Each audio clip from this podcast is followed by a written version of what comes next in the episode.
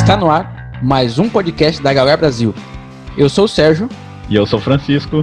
Em mais um episódio do Speaking Growth em parceria com Eu e o Mundo e o HIT, o Hub de Inovação de Taubaté.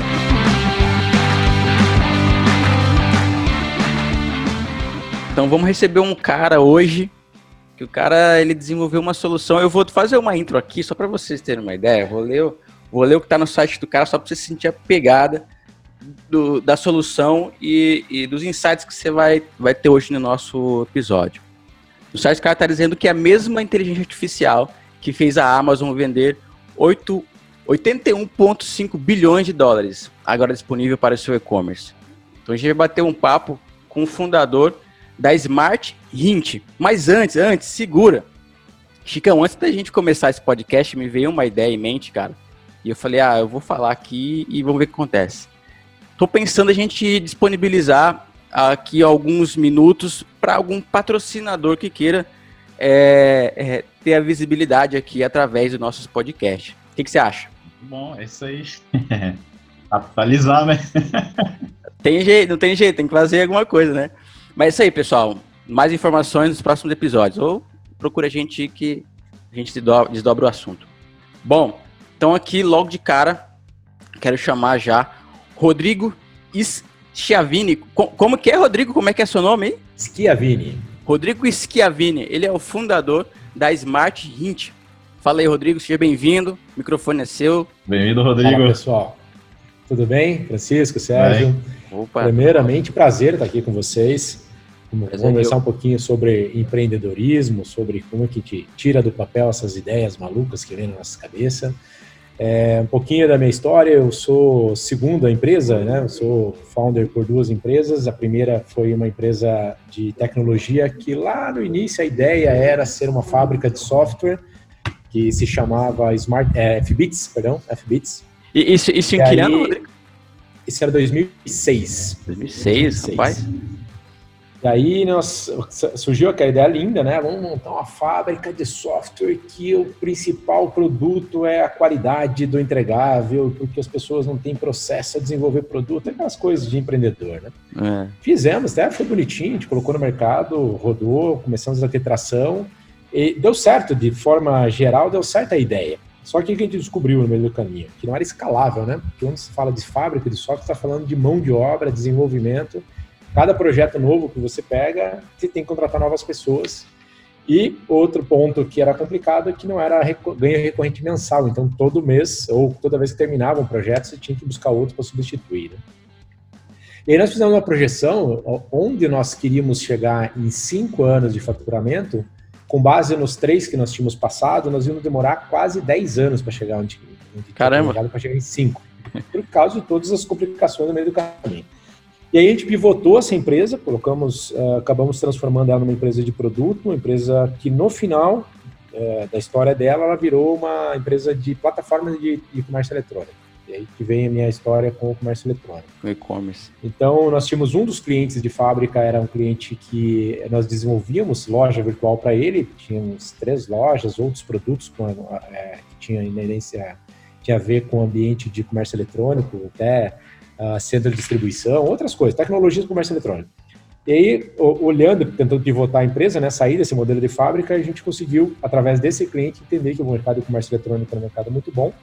Ele mesmo proporcionou para a gente é, desenvolvimento de alguns produtos, ele, vocês entenderem um pouquinho, o pessoal de, que está ouvindo também, é, no início ele tinha forte investimento em desenvolvimento, no passar, porque tinha recebido um aporte de capital, com o passar do tempo, passar do tempo, esse capital foi investido, então foi gasto, e aí começou uma outra fase que ele precisava entregar resultado, não podia ter mais um dispêndio tão grande de valor financeiro.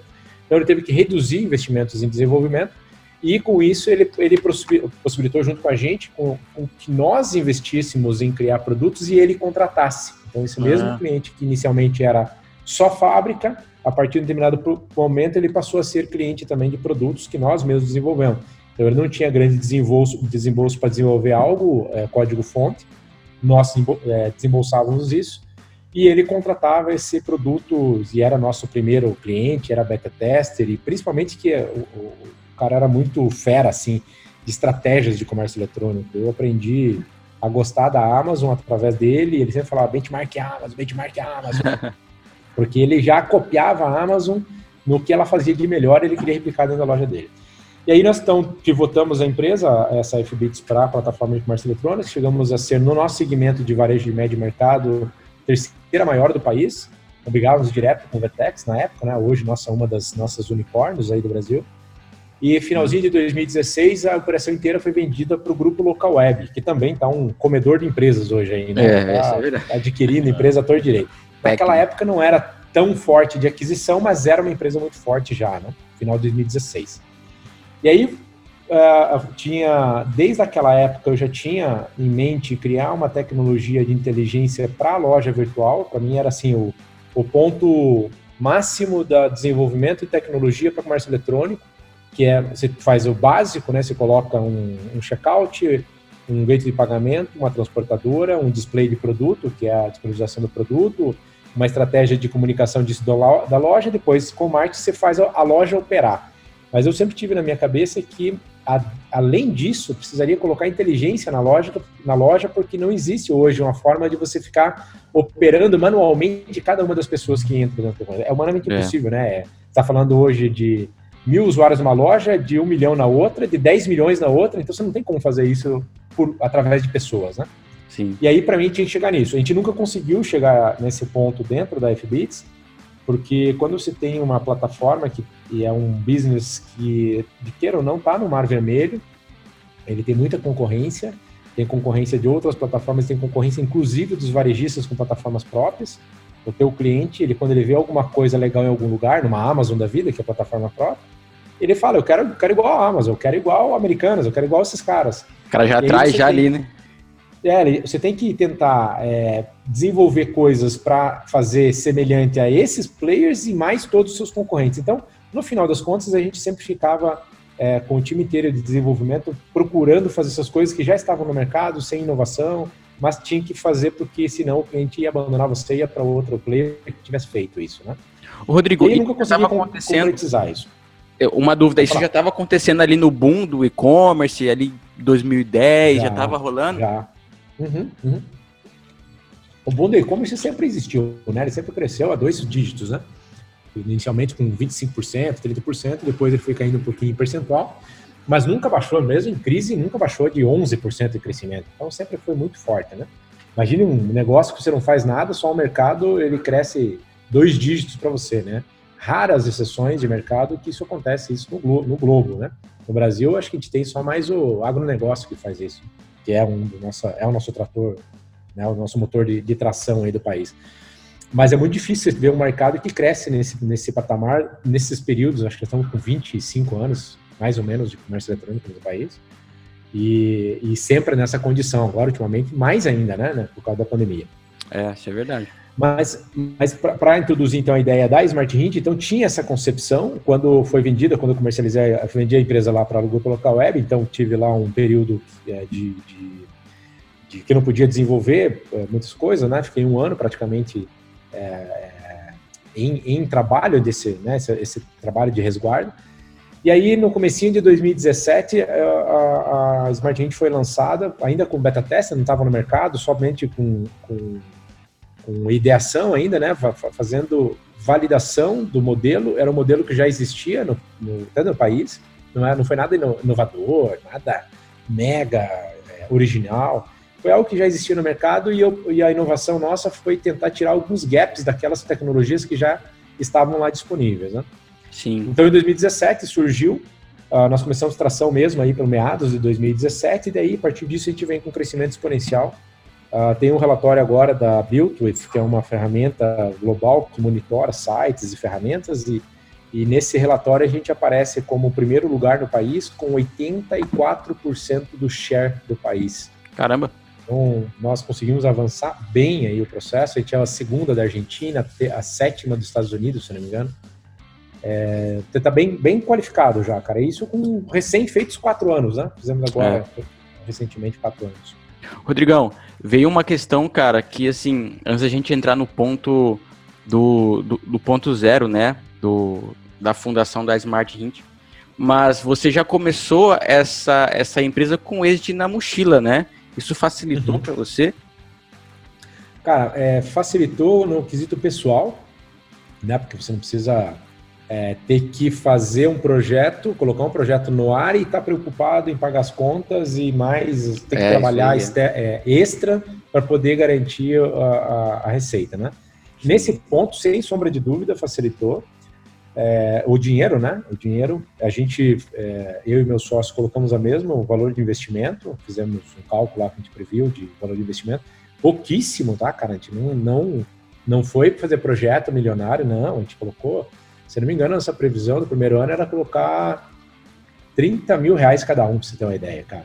Caramba! projeto começando, né? Pouquíssimo. Por quê? Porque a gente seguiu os- as melhores práticas de inicializar a operação. Você tem uma ideia, então, 2017 a gente colocou no ar, é, o primeiro funcionário entrou em novembro de 2017. Primeiro funcionário. Até lá, até lá estava só eu e meu sócio. Eu pegava o telefone, eu ligava para os caras, eu fazia a venda, fazia máximo. Tudo, cara. Por quê? Porque quando você não tiver tração, não dá para você ficar colocando gente. Só vai aumentando o custo da empresa e você não sabe se aquilo vai pegar. Você vai, você vai funcionar direito, né? Você vai ter tração de fato. Então, por isso que é, quando o pessoal pensa, ah, vamos, eu tô com uma ideia, quero colocar um negócio no ar, pô, qual, aonde que eu vejo um investidor para colocar dinheiro? É uma cagada, velho. É uma cagada para fazer. Mas isso a gente vai falar daqui a pouco, né? Show. Então, a resposta para ti é o seguinte: ajudou no, no quesito pessoal, te dá uma segurança maior de saber que você pode se aventurar, fazer alguma coisa, que mesmo errando, você não vai trazer problema para casa, né? Financeiro. Então, nesse ponto, sem sombra de dúvida.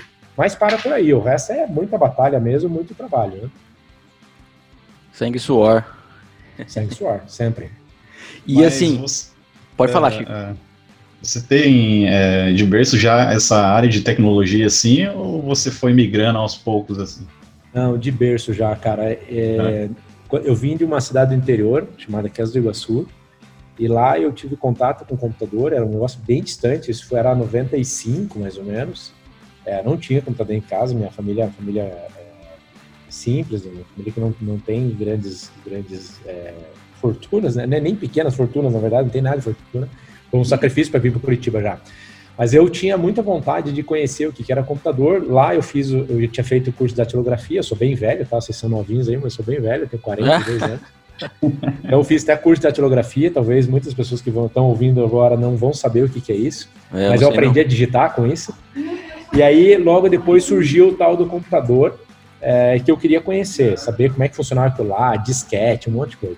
E aí eu fiz um cursinho básico lá com um cara que oferecia, era raro na cidade, raro na cidade, e eu, eu consegui fazer esse curso. E depois disso, eu trabalhei no escritório de, de um escritório jurídico, digitando autos e processos para dentro, coisa, o que para mim era um must, né, de poder trabalhar com o computador. E aí, a partir, depois disso, eu vim para Curitiba. Em Curitiba, eu já entrei numa empresa de tecnologia, era uma empresa que fazia sistema de, de recursos humanos, patrimônio, livros fiscais, etc. E depois de dois meses, se não me engano, essa empresa, eu tive a oportunidade de ir para a área de desenvolvimento, aprender programação.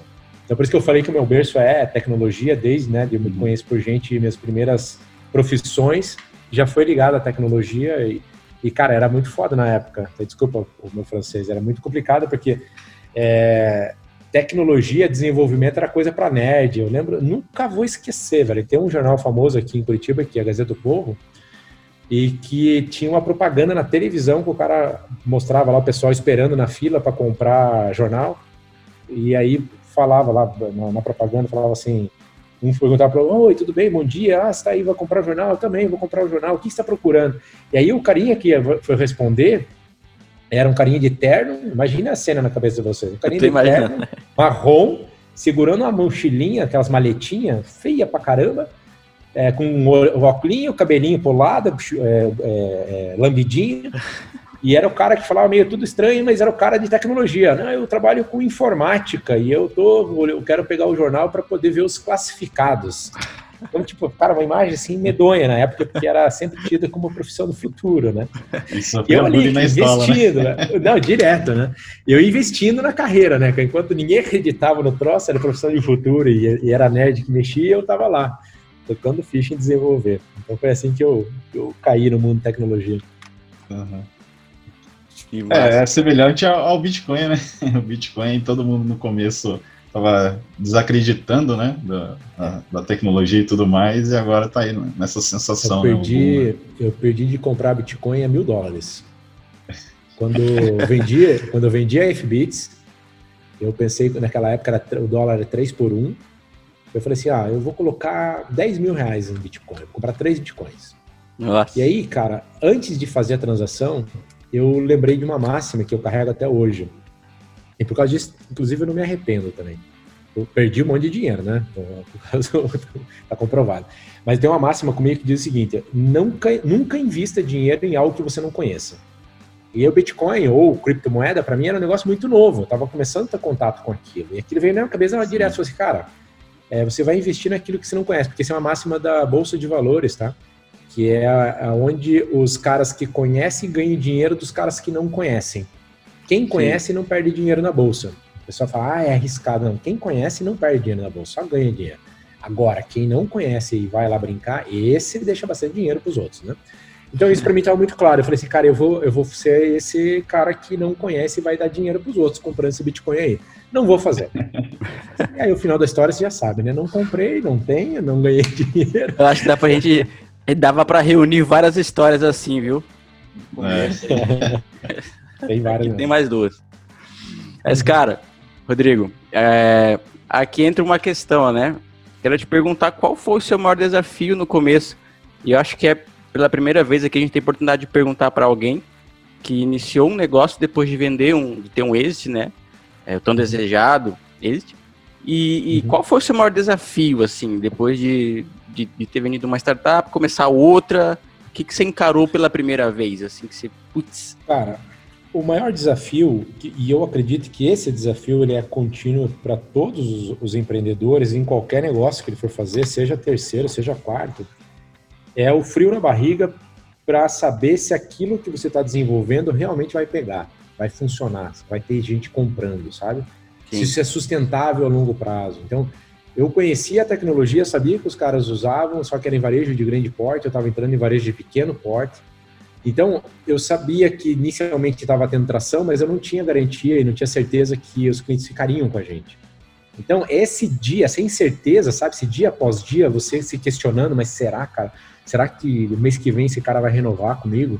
Será que ele vai continuar vendo valor?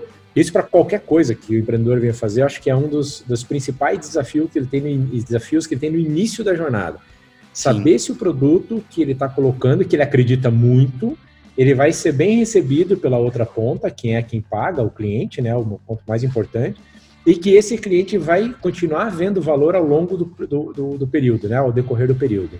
Que daí Isso, gera sustentabilidade, né? Esse é um momento muito especial ali para os fundadores, né? Porque só eles podem, podem passar por isso, né? É só eles que conseguem conceber isso, né? Porque é. É, você, você tem um negócio na mão, você não tem um emprego, né? Um trabalho. Por mais que o, o profissional que trabalha ele tenha incerteza de de estar tá fixo no trabalho, né? Ele pode um dia por uma eventualidade, problema que a empresa tenha, ser demitido, etc. Mas eu acho que se ele está entregando um, um, um, trabalho bem feito, ele está entregando resultado, se situações adversas não acontecerem, ele tem uma segurança que ele está bem empregado, porque ele é importante para aquela empresa, ele é importante para aquela organização, porque ele entrega resultado. Então dá um pouco mais de, pelo menos quando eu trabalhava era assim, eu, eu tinha trabalhava para entregar resultado e eu sabia que entregando resultado eu estava mais garantido na empresa, talvez que outras pessoas e, e, e não era tanto o risco que eu via na minha frente. Uma Quando se empreende, cara, você empreende, você além de ter essa desconfiança, será que o cliente vai renovar? Ou você está entregando o resultado, mas será que ele está vendo que está entregando? Será que esse trabalho que você está fazendo de passagem de informação, que é tão importante quanto entregar o resultado, é, será que ele vai ser é, percebido isso a médio e longo prazo? É, será que esse, esse, negócio, esse business que está colocando no ar agora aqui, ele é sustentável a médio e longo prazo? E aí você tem um outro ponto atrás, a, a, envolvido nisso, que é, pô, eu tenho pessoas, eu tenho famílias que eu sustento aqui agora através da operação. E se começar a dar um crepe e, e não sustentar esse negócio, como é que ficam essas pessoas todas que estão acreditando no que a gente está fazendo? A gente não pode passar essa imagem para os é, colaboradores, é. né? Você tem que ficar ali, cara, conservado contigo, bicho, e você dorme, quando dorme, é, dorme pensando nesse troço, acorda madrugada pensando nesse troço. É, conversa com o travesseiro. Coisas, é, até que as coisas vão se provando ao, ao, decorrer do tempo, né? Você vai criando novos, é, novas características, inovações, elas vão se provando que sim, o caminho que você tinha, tinha feito lá atrás, ele, ele é sustentável, sim. Tanto que hoje a média de tempo que um cliente fica com a gente em cima do nosso churn é de 36 meses. É, a gente tem três anos, quatro anos de empresa, né? Então isso oh. em cima do, do cálculo de churn. E só para você ter uma ideia, a gente não tem contrato de fidelidade, então o cliente paga mensal, é pré-pago, ele pode Pô, é legal, hein? pagar a hora que ele quiser. Então é um, é um número super, super bom para a gente, é, para o business como um todo, e sem nenhum tipo de trava, sem nenhum tipo de fricção com o cliente nesse sentido. Né? O dia que ele não quiser mais, ele para de pagar e para de funcionar a ferramenta. Né? Então é um negócio que mostra para a gente que realmente a gente consegue ter uma sustentabilidade boa assim, no decorrer do período. Rodrigo, como é que funciona essa, a, a essa parte de inteligência artificial, que até o Sérgio comentou aí, né, que viu na página, como é que é esse sistema de recomendação aí que vocês trabalham, né, com esses e-commerce? Cara, é, lá, inicialmente o que, que a gente faz para ficar fácil para o pessoal entender? Quem já navegou na Amazon em alguns sites desses mais evoluídos, ele vai perceber que após alguns cliques dentro da, da, da, loja virtual, ela começa a se voltar a atender esse cliente como se ele fosse exclusivo. Então você começa a ver aquelas vitrines quem viu esse produto viu também, quem comprou acabou comprando, que quais os produtos recomendados para você, produtos recomendados conforme a sua tendência de compras. Então, a, a loja se volta para atender cada usuário, cada cliente de forma exclusiva. É exatamente o que a gente se propõe a fazer para milhares de lojas, tá? Então, quando a Smart está instalada dentro de uma loja virtual, ele começa a interagir, a loja está lá fixa, primeiramente você vai acessar, provavelmente todo mundo vai ver a mesma informação, mas ele clica num produto, lá está procurando uma camiseta preta, por exemplo, a partir desse clique a gente já começa a atuar. Eu já vejo, para quem vê essa camiseta preta, pode ser que compre uma calça também, pode ser que tenha um cinto que agregue, e aí as vitrines começam a se moldar conforme esse perfil do cliente. Um outro ponto bacana também, nessa mesma personalização, é o campinho de busca lá, que é, é todos os comércios eletrônicos têm lá um campinho de busca. A gente substitui aquele campo de busca, a gente opera ele. E aí nós trazemos alguns valores agregados nisso, alguns diferenciais. Por exemplo, quando a Smart está funcionando na loja virtual, se você fizer uma query lá, uma busca, se for digitar lá, eu quero uma camisa preta, por exemplo, conforme você digita, ela já vai trazendo resultado. E não é aquele campinho de autocomplete lá que normalmente você vê por aí, que ele abre um pop-upzinho. Já é o resultado da busca efetiva. E aí nós procuramos colocar uma estratégia igual da que já tem cultural aí do Google, né? Quando você não encontra alguma coisa, você faz a, refaz a tua query, né, tua pesquisa. Hum. Exatamente a mesma coisa. Então a gente quer que ele, o cliente encontre, o cliente consumidor encontre o que ele procura digitando, sem ter que ficar clicando em filtros, aprofundando. Eu quero que ele encontre lá, eu quero uma camisa preta tamanho P. Eu quero que traga a camisa preta tamanho P, todas as camisas pretas tamanho P. E aí ele escolhe qual que ele quer ali dentro daquele aquele hall de produtos que voltaram. Só para vocês terem a ideia, quem usa Smart Hint hoje tem o campo de filtro ativado, porque é uma opção, a gente deixa o cliente ativar. É, 98% das pessoas que procuram produtos dentro da loja virtual que tem Smart Hint, elas não usam filtros. Menos de 2% das pessoas usam filtro para refinar a busca. Caraca. Então, um benefício que a gente agrega para isso. Cor, cor do produto. A camisa preta não precisa estar tá escrito em lugar nenhum, a gente reconhece pela imagem do produto. E aí eu começo a responder a tua pergunta, como é que funciona essa tal de inteligência artificial? A gente lê todas as imagens da loja virtual, a gente reconhece que tipo de produto que é pela imagem, sabe que uma camisa é camisa, uma calça é uma calça, um cinto é um cinto, qual que é a cor predominante dessa calça. Nós sabemos se o modelo que está sendo exposto dentro do, numa loja de moda, por exemplo, é do sexo masculino, se é do sexo feminino. A gente sabe, é, através das palavras, o que, que significam as palavras. Quando você fala assim, eu quero um moletom. Um moletom, quando a gente fala entre nós aqui, seres humanos, se coloca na tua cabeça já o que, é um moletom. Mas uhum. um suéter e um pullover também pode ser um moletom. Ele pode ser semelhantes, similares. Uhum. Então, isso que é uma característica. Então, se eu procuro numa loja por moletom, se existir suéter, se existir pullover, se existir os três, os três serão retornados. Idiomas diferentes a mesma coisa, pela, por causa da característica, não é necessariamente por causa do idioma, mas a gente reconhece 17 idiomas. Se eu tenho uma loja virtual lá que é a 3V Nutrition, se você procurar lá, por exemplo, colocar lá proteína isolada, a gente vai trazer o whey protein. Tem produto dele lá que é whey protein isolado em português. Então, uma palavra em inglês e uma palavra em português. Traz também. Se você colocar monster, que é monstro, pode colocar em português, pode colocar em inglês, mas colocar lá, monster em inglês. Ele vai trazer da marca Monster, ele vai trazer da marca Beast, que é fera, e ele vai trazer freak, que é aberração. Porque as três palavras têm a mesma característica, monstro. Então, isso tudo são engines de inteligência artificial que a gente coloca em desenvolvimento, aprendizado, para poder conversar com esse cliente final como se fosse um ser humano. Porque a gente chega numa loja e fala assim: ah, eu quero aquela marca lá que tem. que é besta, sei lá, eu vi um negócio escrito em algum lugar. O que, o atendente faz? Uhum. Ah, você está falando da Beast. Não é assim que ele faz? Você está falando da Beast. Eu tenho a Monster também, que é muito boa. Escreve mais então, ou menos essas... ali e aparece? escreve, escreve errado, a grafia é errado, se o som fonético for igual, aparece. Se você digitar a palavra famosa que a gente tem é a Nike, né? Quantas formas diferentes você tem de fazer escrever Nike? Moleskine. Você pode escrever do jeito que quiser, diz que o som fonético seja o mesmo, ela vai encontrar para você também produto. Então são coisas que a gente desenvolve através da inteligência artificial e que são diferenciais de mercado, que eu falei para vocês dos gaps que a gente tinha, o modelo de negócio ou o produto em si não era grande inovação. Mas o que a gente agregou nisso, utilizando as engines de inteligência artificial, que fez grande diferença. Só para vocês terem uma ideia, quando a gente montou a empresa, a, a, as engines de recomendação, cálculo euclidiano, matemática, etc., isso estava disponível. Você tem API aberta, você tem um monte de coisa que você pode utilizar. Até os, os players aí, a AWS tem, fornece.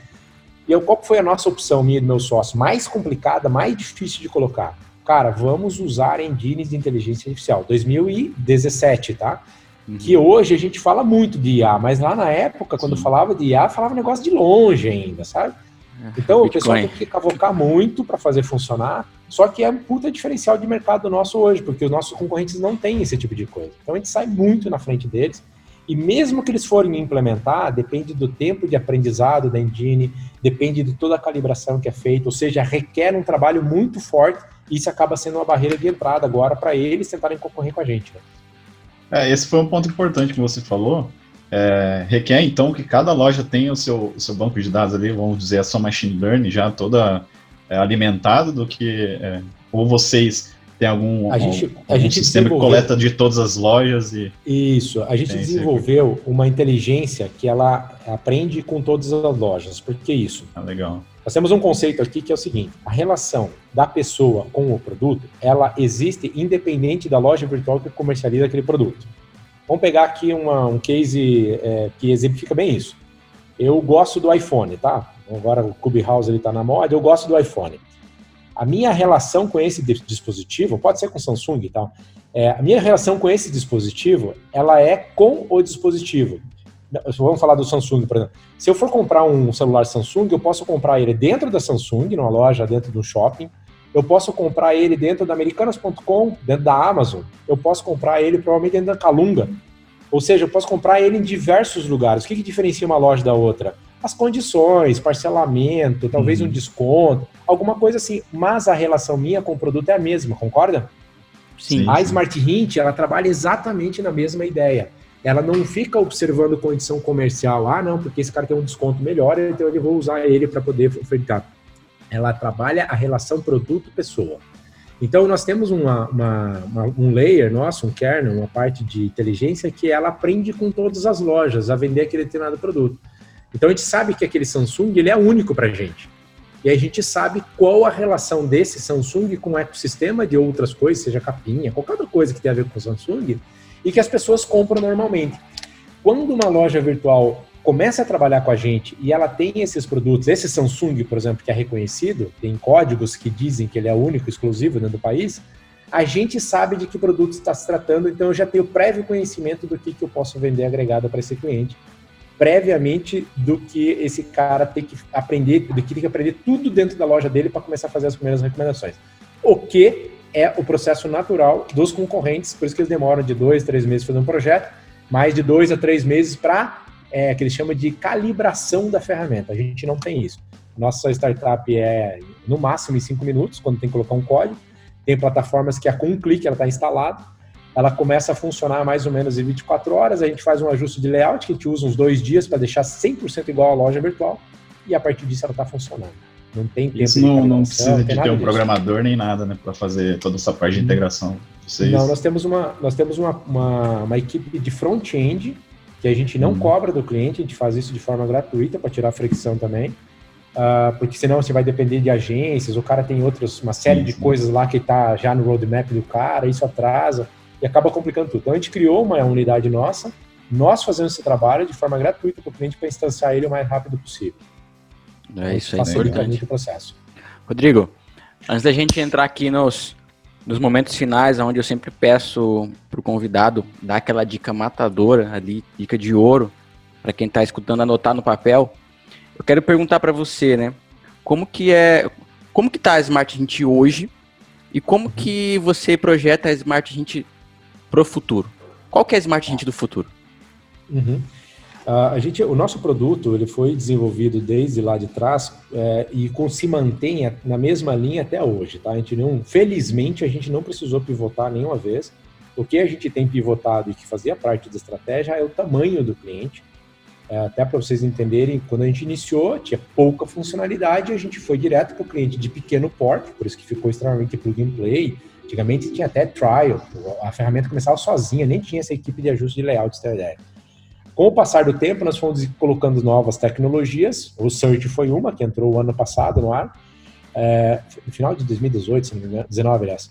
E, e, isso tudo começou a ficar um pouco mais pesado, um pouco mais complicado. E aí nós começamos a atuar num cliente de maior porte, porque também era mínimo necessário que tivéssemos o search para poder vender para ele, senão não conseguiria. Então era um caminho natural começar pelo cliente de menor porte, que exigia menos tecnologia, até chegar no varejo de médio porte, que é o que a gente está hoje, que exigia mais tecnologia, né?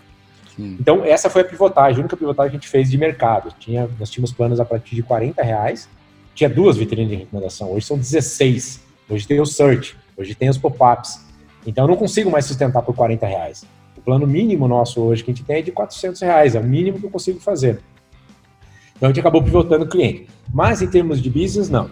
A meta desse ano aqui no Brasil é, é, assumir, nós temos o maior share de quantidade de cliente, mas a gente não tem o maior share ainda em cliente de grande ou de médio porte. Então, vamos falar que o grande varejo são as grandonas lá, os 10 maiores, Magalu, é, é, é Americanos.com, é, Via Varejo, esses caras estão nesse top 10 aí, vamos imaginar, top 10, top 20, são as plataformas, são as lojas que a gente não faz questão de trabalhar hoje como foco, se um dia bater na porta, será muito bem-vinda, lógico, é, óbvio.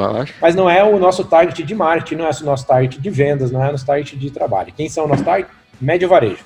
Então, o nosso trabalho esse ano é dominar o, médio varejo, substituir, então, as, as ferramentas que já estão lá hoje atendendo, pela inovação, pelo que nós estamos oferecendo de novo, uh, e a partir do ano que vem, uma escala, e esse é o futuro da Smart Hint, é uma escala global, é, começando forte atuação nos Estados Unidos. Então, esse ano mesmo a gente termina a integração com a Shopify, que é a maior americana, para a gente colocar esforço de marketing, vendas, time para fora a partir do ano que vem e aí sim fazer escala global, depois de conseguir um bom caminho andado dentro dos Estados Unidos, sempre focadinho, né? Aí sim nós vamos provavelmente para a Europa e depois para a América Latina. Só para você ter ideia, hoje a gente já está em nove países, só que é de forma reativa, tá? Nós temos clientes nos Estados Unidos, temos clientes na América Latina, temos clientes na, clientes na Europa, até na Alemanha tem cliente. Mas é de forma reativa. O que eu estou falando para vocês, o futuro da empresa é de forma ativa. O que a empresa tá, tem no planejamento e o que ela vai fazer, tá? Então, Sim. Então, esses são os próximos passos aí. Esse ano ainda Brasil, o ano que vem, uma força maior internacionalização, óbvio, mantendo toda a estrutura do Brasil, tentando cada vez mais ampliar o leque, aumentar a tecnologia para o mesmo hall de, de clientes, né? É, conseguir ajudar mais, é, potencializar mais a experiência do consumidor dentro das lojas virtuais dos clientes que a gente já tem hoje, como a gente sempre fez. O cliente que lá atrás, pessoal, Sérgio e, e Francisco, lá atrás contratou o Smart Hint pagando 400 reais mensais, que vem todo esse período pagando esse mesmo valor, ele recebeu tudo isso que eu comentei com vocês, de duas, três, quatro vitrines para 16, para search, tudo isso dentro do mesmo pacote, sem um acréscimo de valor. Voto e aí, nesse, nessa balada, é. nessa balada que eu falo para vocês que, mesmo a gente expandindo fora do país o ano que vem, a gente vai continuar desenvolvendo muita tecnologia para agregar base de cliente, para aumentar ainda a base de cliente no Brasil, mas principalmente para aumentar o nosso gap de diferencial competitivo com relação à concorrência. Ou seja, para manter mesmo essa base cada vez mais energizada, cada vez mais forte para atender o consumidor final, né? Maravilha. Sim. E tá gravado aqui, hein? No futuro pode vir consultar que você pode vir ver que atingiu a meta. Cara, já pra gente nos climas finais, Fala de forma bem sintética, cara. Aquela dica que você acha, que você considera tão importante quanto o produto ali, para quem está escutando poder fazer anotação ali e levar isso para a vida. É, a principal de todas, cara, é a seguinte: não tem mágica, velho. Tudo que você consegue na vida é através de muita dedicação e trabalho. É, não vai cair nada do céu, não tem é, um, um, segredo, uma cereja do bolo, um negócio guardado em algum lugar que um dia vai despertar na tua frente e vai fazer aquela coisa, aquele sonho que está acontecendo com outras pessoas que você vê, nossa, eu quero isso um dia para minha vida, e para ele caiu um negócio do céu, não caiu do céu, cara. Qualquer coisa que tenha, qualquer pessoa que você conhecer, que você olhar, que tenha tido sucesso de forma lícita, né? Tirando coisas aí que acontecem, a gente sabe no nosso país, que isso vem de é. forma ilícita, isso é onde os caras gastam bastante dinheiro com porcaria. Mas você pode ver que quem ganha, tem sucesso e consegue atingir objetivos, o cara não é, não fica gastando com besteira, um monte de coisa assim, foi através de muito trabalho, muito trabalho. Então, se eu der com uma ideia, vou colocar ela, no, tirar ela do papel, Cara, meta a mão, arregaça a manga e trabalhe. Trabalhe 18 horas por dia, porque é isso que vai te levar ao sucesso. Se você, ah, não, mas eu preciso parar de trabalhar na outra empresa e para poder colocar isso no ar, mas eu não tenho dinheiro, eu preciso do investidor para me ajudar. Cara, esquece, isso não vai lugar nenhum. Ninguém vai comprar essa ideia. Investidor não coloca dinheiro na ideia. Aqui no Brasil, principalmente, não coloca mesmo. Então, bicho, você vai ter que fazer dupla jornada, você vai ter que trabalhar oito horas num lugar, oito horas no outro lugar, para você conseguir fazer com que a coisa comece a se materializar. Não tem mágica. É regaçar a manga e trabalhar. Não fica esperando cair nada do céu e nem dos outros. Regaça a manga e faz a coisa acontecer. Que Esse show. Pra mim é o, o, must, cara. Não tem muito. Desculpa, não é o que o pessoal gosta de escutar, é por isso que eu nem tenho muito seguidor. Eu não, não mas é falando, isso, cara. Não fico vendendo mágica, não fico vendendo cursinho mágico, não tem, velho. Eu é gosto dessas marretas aqui, né? Eu gosto dessas marretas que, que os convidados dão no final. Isso aí que. Putz, é pra acordar, né? Pra dar ali o, cha, o, é. saculejo e ver que não é o jardim de unicórnio como, como é vendido por aí, cara. Né? Eu, falo, é. eu falo o seguinte, Sérgio, é, você, tem, você tem a escolha de ficar ainda querendo acreditar num conto de fadas e milagres que vão acontecer, e por conta disso você espera e perde o que você tem mais precioso na tua vida, que é o tempo, ou você cai na real e fala, cara, isso não vai acontecer, não acontece com ninguém, não vai acontecer comigo também, arregaça a manga e faz a coisa acontecer por conta, cara, sem depender dos outros. É a maior realização, inclusive, que o ser humano pode ter é vencer na vida por conta própria. Maravilha. Isso é impagável. Pessoal, então hoje bateu um papo com o Rodrigo, fundador da Smart, Smart Hint. Rodrigo, me desculpa, cara, eu não consigo falar seu nome aqui. Como que é? Rodrigo Schiavini. Rodrigo Schiavini. A gente bateu um papo com o Rodrigo Schiavini, fundador da Smart Hint. Chicão, é isso aí, né? Fechou? É, show, cara. Fechou. Foi um prazer ter aqui conosco, Rodrigo. E é muito legal ouvir de você assim, é, dizendo sobre é, as novas tendências né, da tecnologia, que, que, lá atrás, em 2017, né, já tinha uhum. essa onda de inteligência artificial e você já estava utilizando na sua própria empresa, né? E, e, isso demonstra o quão importante é a gente estar tá sempre atualizado nessas novas tendências, né? Que já não é nova também, né? É Rodrigão, para fechar, qual é o site? smarthint.com.br Smart Tamo Hint, junto. tudo junto e é com H, né? Hint, H-I-N-T. Smart Hint. Beleza. Pessoal, é isso aí. Quem acompanhou até aqui, um forte abraço. Nos vemos no próximo episódio. Maravilha, cara. Show de bola. Muito obrigado. Fechado? Valeu, Fechado. Rodrigo. Valeu, Guri. Vou para minha próxima reunião que eu tô 11 minutos atrasado. Opa! é isso aí. Tchau. Valeu, mais. Tchau. tchau.